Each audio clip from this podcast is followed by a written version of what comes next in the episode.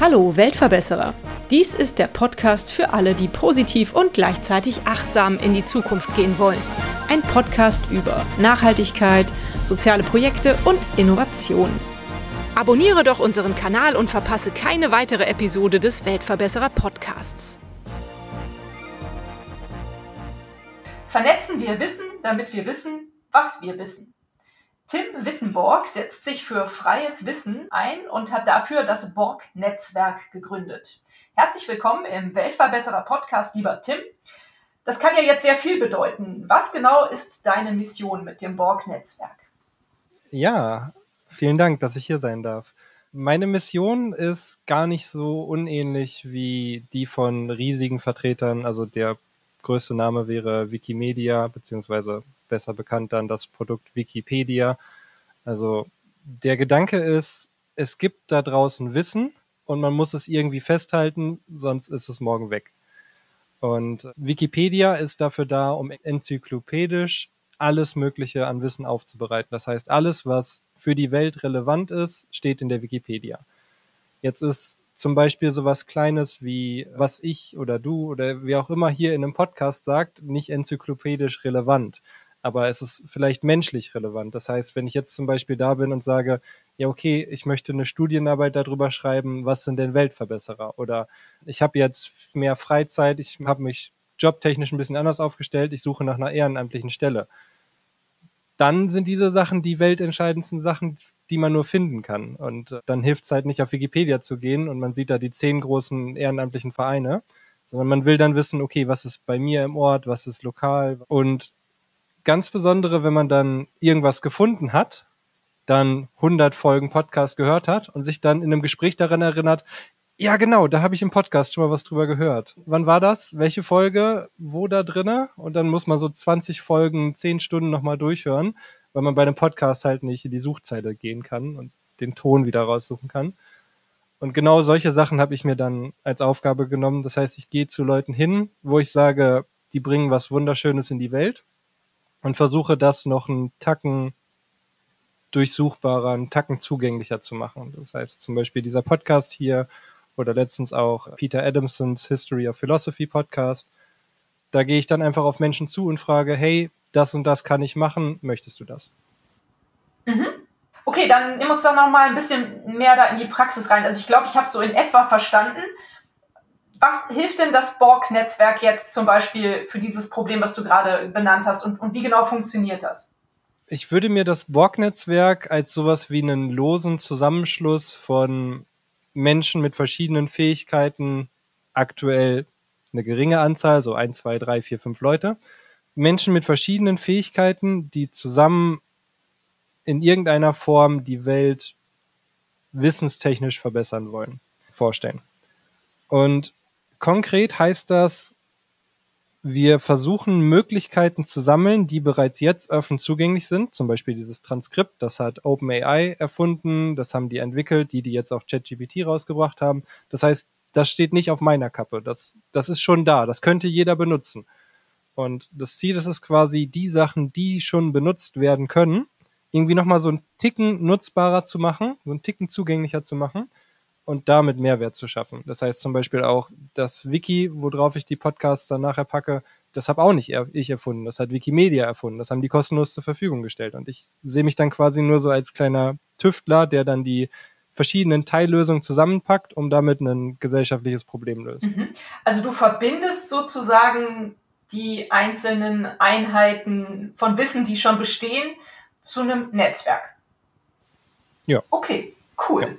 Und ich bin auch immer riesen froh, wenn ich irgendetwas nicht mehr machen muss. Das heißt zum Beispiel, man könnte jetzt sich so vorstellen, ja, dann findest du Reflector Network und denkst du, ja, dann muss ich den ganzen Teil nicht mehr machen. Und dann sage ich, ja, cool. Dann kann ich an der Stelle bei mir so einen Cut machen und sagen, alle, die da weiter wollen, geht zu denen.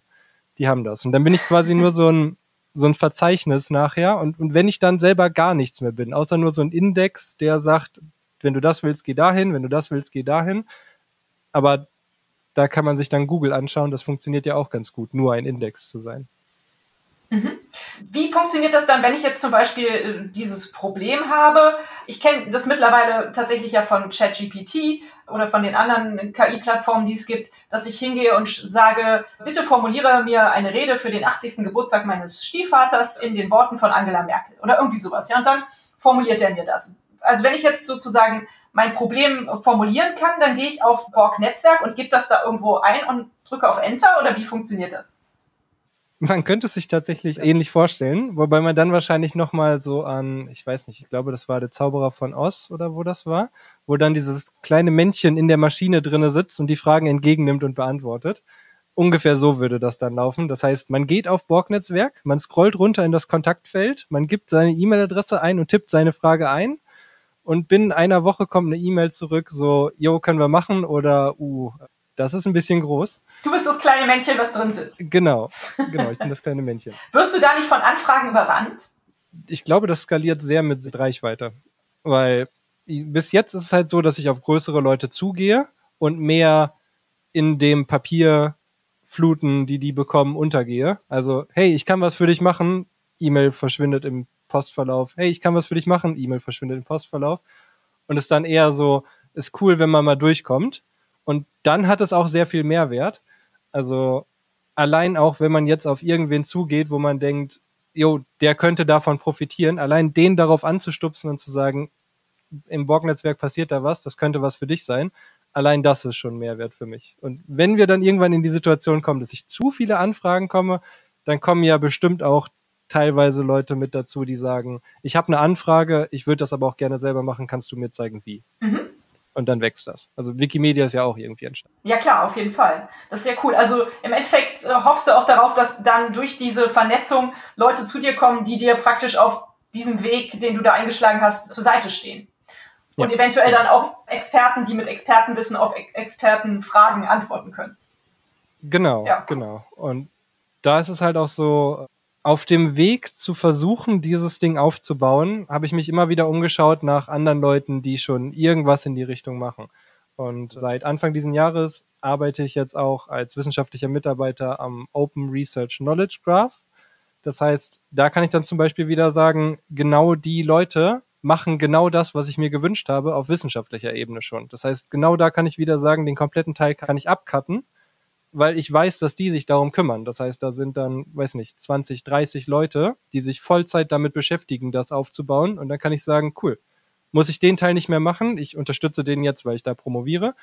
Aber ich muss es nicht mehr ehrenamtlich machen. Und wenn man die Sachen dann nach und nach vernetzt, die Synergien nutzt, ich bin auch mit Wikimedia in Kontakt, jetzt nach und nach so langsam Richtung Chaos Computer Club. Also das klappt schon. Hört sich erfolgreich an.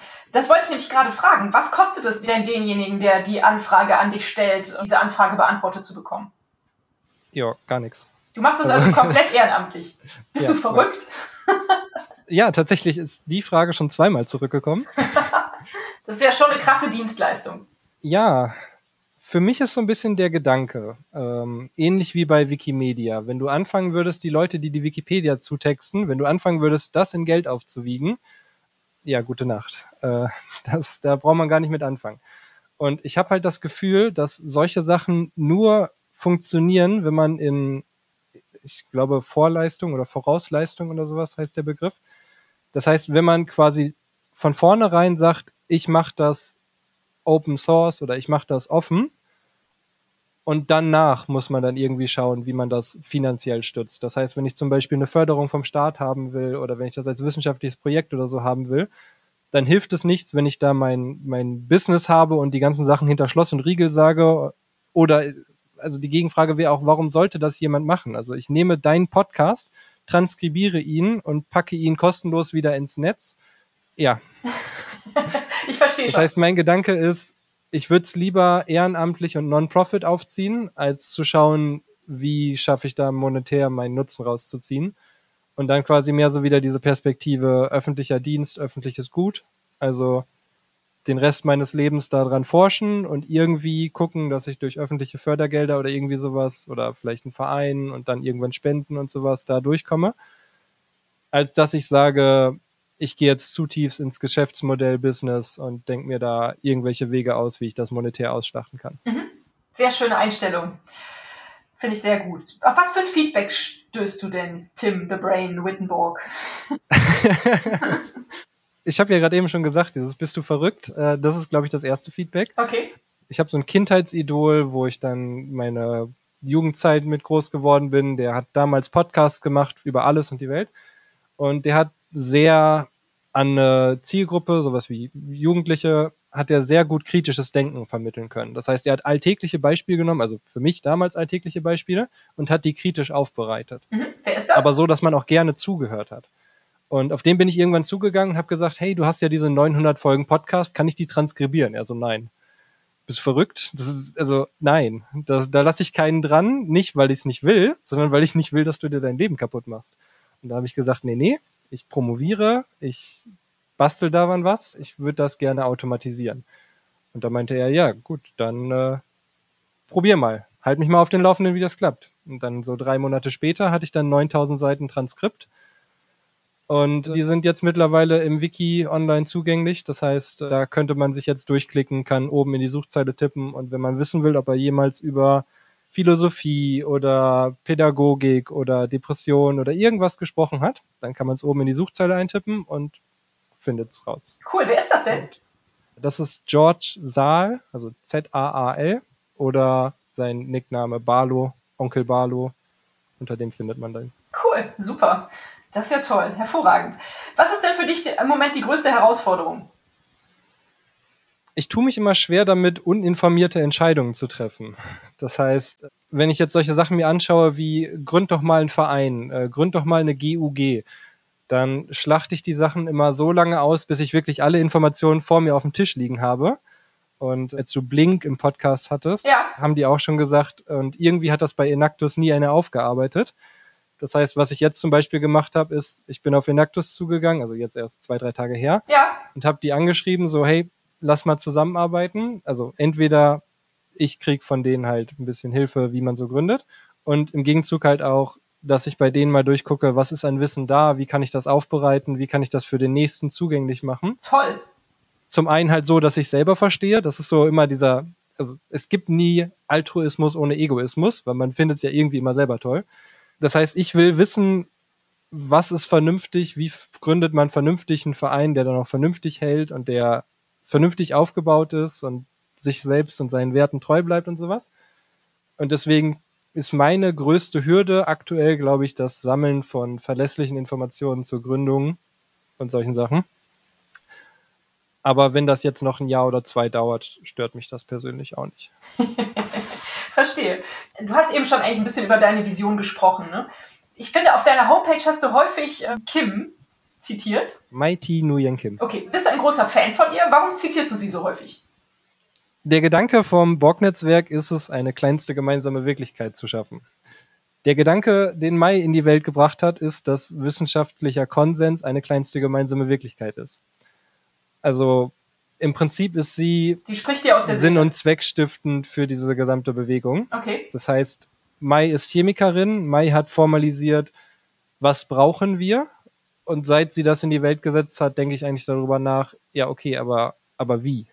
Also man kann halt immer schön sagen, ja, der wissenschaftliche Konsens. Und ich wüsste aktuell nur eine Sache, wo wir wissenschaftlichen Konsens haben, nämlich Klimawandel ist real und ein Problem. Mhm. Und bei allem anderen wäre ich so, ja, ist ein bisschen schwierig, das zu formalisieren. Und da kann ich dann jetzt zum Beispiel wieder sagen, ORKG, also Open Research Knowledge Graph, gibt denen noch zwei, drei Jahre und dann haben die das. Also gibt uns oder wie auch immer. Also ich bin halt Teil davon, deswegen. Und deswegen ist das so quasi meine Vision, meine Visionsgeberin, die, die den Weg bereitet hat. Tatsächlich ist sie auch der Grund, warum ich das dann irgendwann aus so einem Privatprojekt zu was Öffentlichem gemacht habe weil sie in einem Interview gesagt hat, aber das kann ich nicht alles alleine machen, das müssen noch viel mehr machen. Und in dem Moment ist bei mir so ein Schalter umgeflippt von, ach so, das machst du gar nicht alle alleine. Ach so, ich dachte, du, du ziehst das jetzt durch und dann, äh, dann wächst das. Aber ja, das, das kann sie halt auch nicht machen. Sie ist halt auch nur eine Person. Und deswegen auch so dieser Gedanke von Borg-Netzwerk. Also, wenn irgendwann zehn Mais oder, also, ich nenne es jetzt einfach mal so, 10, 20, 30 Menschen wie Mai in diesem Netzwerk sind oder meinetwegen auch in irgendeiner anderen Organisation, wie gesagt, da geht es mir nicht drum. Ich glaube, dann haben wir als Gesellschaft sehr, sehr, sehr, sehr viel gewonnen. Mhm. Ich finde das ganz faszinierend und, und ganz toll, was du da für Gedanken dir darum machst. Hast du Mai schon mal angeschrieben und ihr ähm, praktisch deine Geschichte erzählt? Ich denke, das würde sie toll finden. Ja, dann sind wir genau bei dem, was ich gerade eben gesagt habe, mit man geht in der Papierflut unter. Das heißt, als meine Zeit im Masterstudium zu Ende gegangen ist, war ich Software-Engineer und habe überlegt, entweder weiter Software-Engineer zu machen oder zu Master oder, oder zu promovieren oder eben mich bei Mai oder kurz gesagt zu bewerben bei kurz gesagt habe ich mich beworben, habe mit dem ein bisschen gesprochen und äh, habe dann gesagt, okay, ich promoviere erst und dann komme ich wieder. Mhm. Und bei Mai habe ich mich beworben, aber auch nie wieder was davon gehört, weil äh, die haben halt nur eine E-Mail-Adresse für dieses gesamte System. Und ja, also da habe ich drei, vier Mal eine Mail hingeschrieben, immer so, hey, das und das läuft, ist das interessant? Aber mal gucken. Naja, ich denke, Leute, die so in der Öffentlichkeit stehen, werden halt leider von allen Seiten mit äh, Mails äh, praktisch zugeballert und wahrscheinlich ist es halt auch einfach schwierig, da die wirklich interessanten, wirklich wichtigen Mails rauszufiltern. Insofern, bestimmt wird deine Nachricht irgendwann zu ihr durchdringen. Ich habe da ein gutes Gefühl. ich, ich denke auch. Also, das ist so das, wo ich immer sage, oder ihr auch Aspekt Nachhaltigkeit oder sowas. Es ist egal, ob das jetzt zehn Jahre dauert. Also, ich bin in zehn Jahren immer noch am gleichen Projekt, ansonsten hätte ich es nicht angefangen. Ich weiß nicht, ob Mai dann noch was macht, aber irgendwann wird es schon durchdringen. Oder hier wieder Vergleich Barlow. Zu ihm bin ich auch durchgedrungen oder jetzt Peter Adamson mit dem History of Philosophy Podcast. Also solange einmal im Jahr irgendwas Cooles passiert, habe ich das Gefühl, ist eine gute Sache. Oder du bist ja auch zu mir. Also ich, ich ja. habe ja nichts gemacht und du bist auf mich zugekommen und hast gesagt, Lass das finde ich cool. Darüber reden, genau. Sehr schön. Ja, cool, hervorragend. Was ist denn für dich äh, deine schönste Erinnerung, die du mit dem Borg-Netzwerk oder mit deiner Idee allgemein, auch die vielleicht schon vor dem Borg-Netzwerk ja bestand, verbindest? Hast du da eine Geschichte, die du mit uns teilen kannst? Ja, die habe ich jetzt eigentlich schon vorweggenommen. Das war Barlow wahrscheinlich. Das ist die mit Barlow, genau. Der Punkt bei Barlow ist, dass er seit ungefähr drei Jahren keine Podcasts mehr macht, weil Krebs ihn dann irgendwann eingeholt hat und ja, ab und an einmal im Jahr streamt er halt noch oder sowas. Und das heißt, das ist für mich dann quasi so eine, so eine Möglichkeit gewesen, zu Barlow trotzdem nochmal durchzudringen quasi und dann noch Kontakt mit ihm aufzunehmen. Also ich habe zum Beispiel auch Linkin Park noch ein Konzert gesehen, kurz bevor das passiert ist. Und für mich ist das auf einem ähnlichen Level. Also ich habe, wie wir haben es eben gesagt, bei Mai, Mai habe ich noch nicht erreicht, aber ich habe Barlow schon erreicht und auch wenn das Projekt jetzt morgen zusammenbricht, habe ich schon gesagt, ich habe alles erreicht, was ich jemals erreichen wollte. Zu mir hat mal jemand gesagt, wenn du einen erfolgreichen Podcast machen willst, dann ist das kein Sprint, sondern ein Marathon. Ich ja. äh, finde, das kann man auf ganz viele Lebensbereiche ähm, praktisch äh, übersetzen. Genauso ist das Weltverbessern kein Sprint, sondern ein Marathon und wahrscheinlich auch dein Projekt ist ein Marathon, in dem du drin steckst. Also man muss da einfach durchhalten. Ja. Du bist unglaublich positiv. Du bist ein unglaublich positiver Typ, ein unglaublich engagierter Typ. Bitte erzähl uns, was ist das Geheimnis, was dahinter steckt?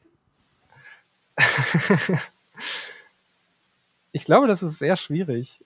Wie motivierst du dich immer wieder aufs Neue, jeden Tag? Also ich weiß, wie ich mich motiviere, aber ich weiß nicht, ob das übertragbar ist. ähm, okay, jetzt bin ich noch gespannter drauf. Ich bin ein sehr rational denkender Mensch. Das heißt, für mich sind solche Sachen wie Statistiken oder so total ansprechend und ich sage, oh ja, das ist eine schöne Statistik, die informiert meine nächste Entscheidung. Deswegen bin ich halt auch Wissenschaftler geworden, weil ich mir sage, okay, die und die Entscheidung hat die und die Wahrscheinlichkeit und ja.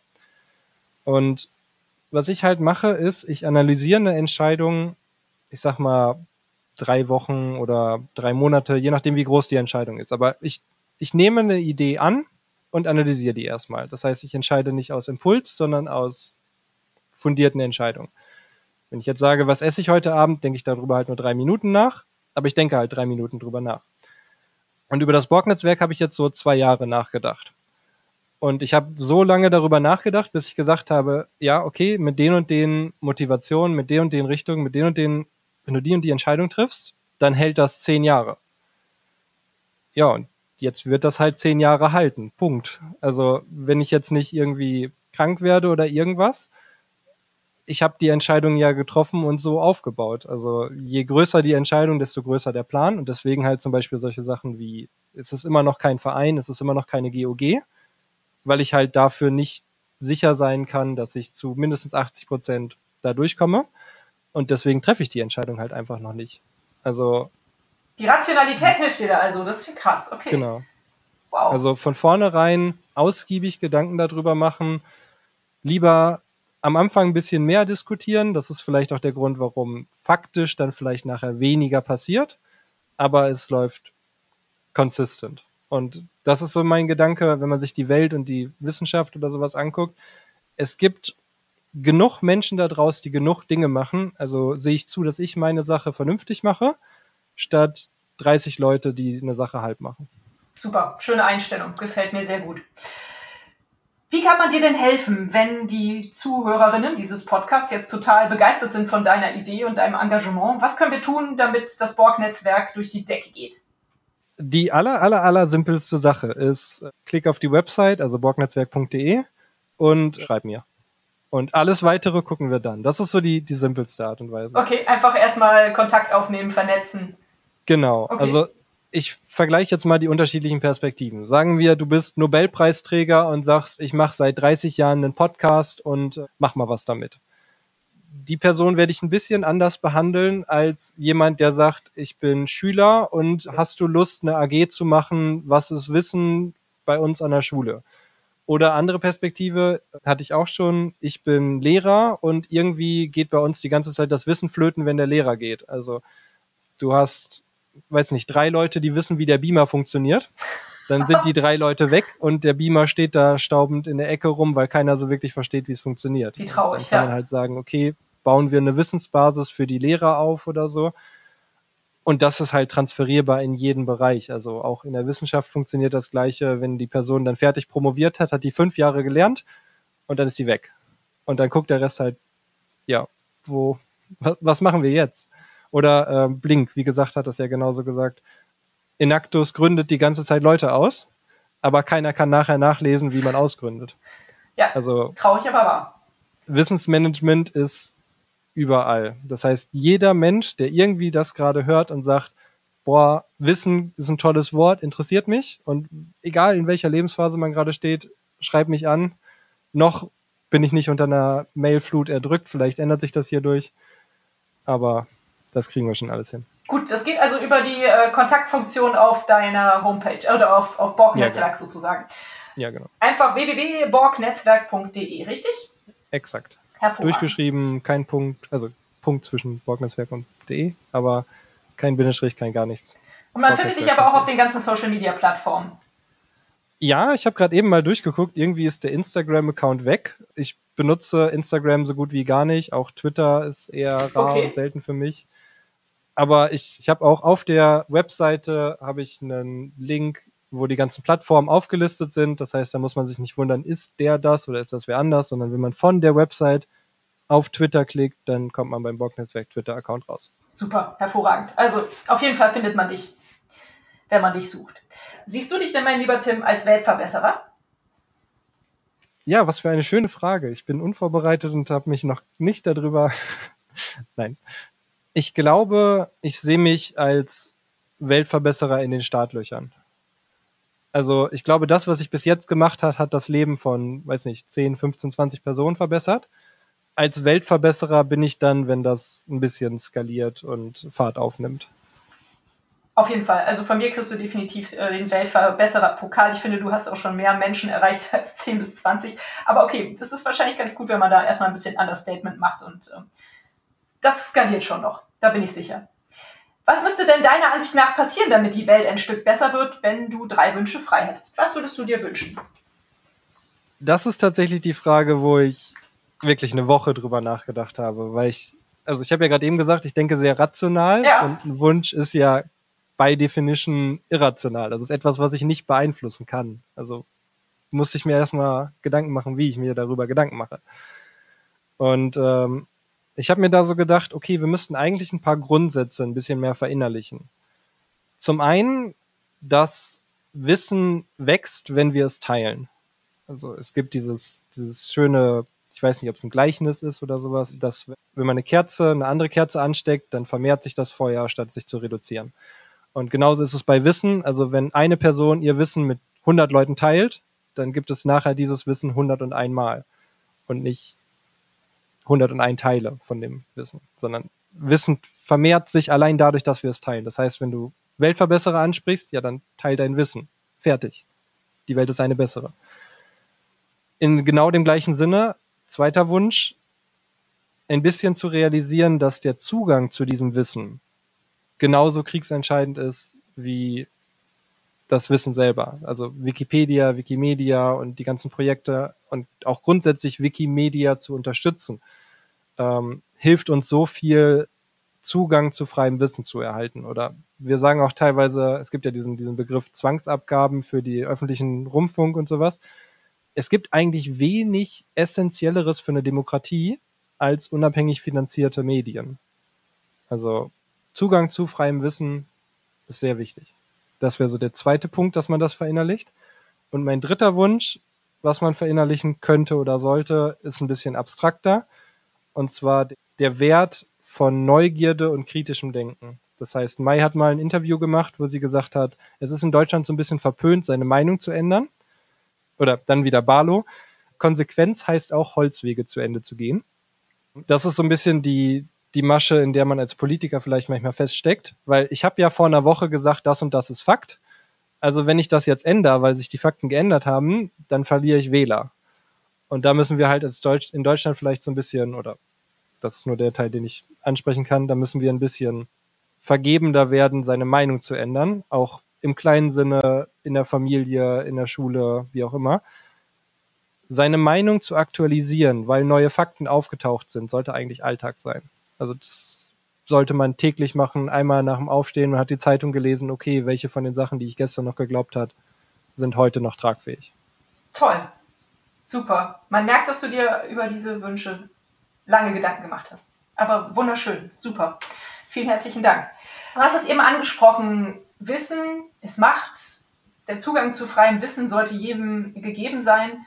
Wir wissen ja aber auch beide, dass das nicht überall auf der Welt so ist. Also dass zum Beispiel ja auch nicht alle Kinder auf dieser Welt überhaupt die Möglichkeit haben, zur Schule zu gehen oder dass es ihnen häufig auch schwer gemacht wird in anderen Ländern. Ja. Mm, hast du auch die Vision, dich dafür stark zu machen und da einzusetzen? Ähm, wieder eher bei Proxy, das heißt, oder bei Proxy heißt über Mittelsmänner, ja. über Mittelsmenschen, wenn wir inklusiv sprechen. Mhm es gibt sowas wie Wikimedia, es gibt sowas wie UNESCO, ähm, die die Sachen wesentlich besser machen, als ich es jemals könnte. Das heißt, mein Weg wäre dann eher zu sagen, hey Tim, das ist schön, wie machen wir das denn da und da? Und dann sage ich, geh zu UNESCO, geh zu Wikimedia und setz dich da dafür ein. Also ich bin nicht der beste Katalysator dafür vielleicht, wenn das irgendwie, also nehmen wir kurz gesagt, die haben mal als Bachelorarbeit angefangen, heute sind das 70 Leute. Wenn Borg-Netzwerk irgendwann ein Verein ist mit Größenordnung, weiß nicht, Wikimedia oder so, dann können wir sagen, okay, wir machen eine extra Abteilung dafür und sehen, dass wir das auch angehen. Aber bis dahin würde ich halt lieber in die Richtung von kompetenten Menschen zeigen. Wie gesagt, mein Lieblingsbeispiel ist UNESCO. Und sage, nimm deine Ambitionen und steck sie in dieses Projekt. Die machen genau das Gleiche, genau die gleichen Werte, mit Sicherheit wesentlich kompetenter und besser als ich. Also, ja, ich zeige dann lieber mit dem Finger auf gute Leute. Ja, auch das ist ja auf jeden Fall eine Erkenntnis und definitiv äh, der richtige Weg meiner Ansicht nach. Wie kommt denn das Thema Nachhaltigkeit in deinem Alltag vor, Tim?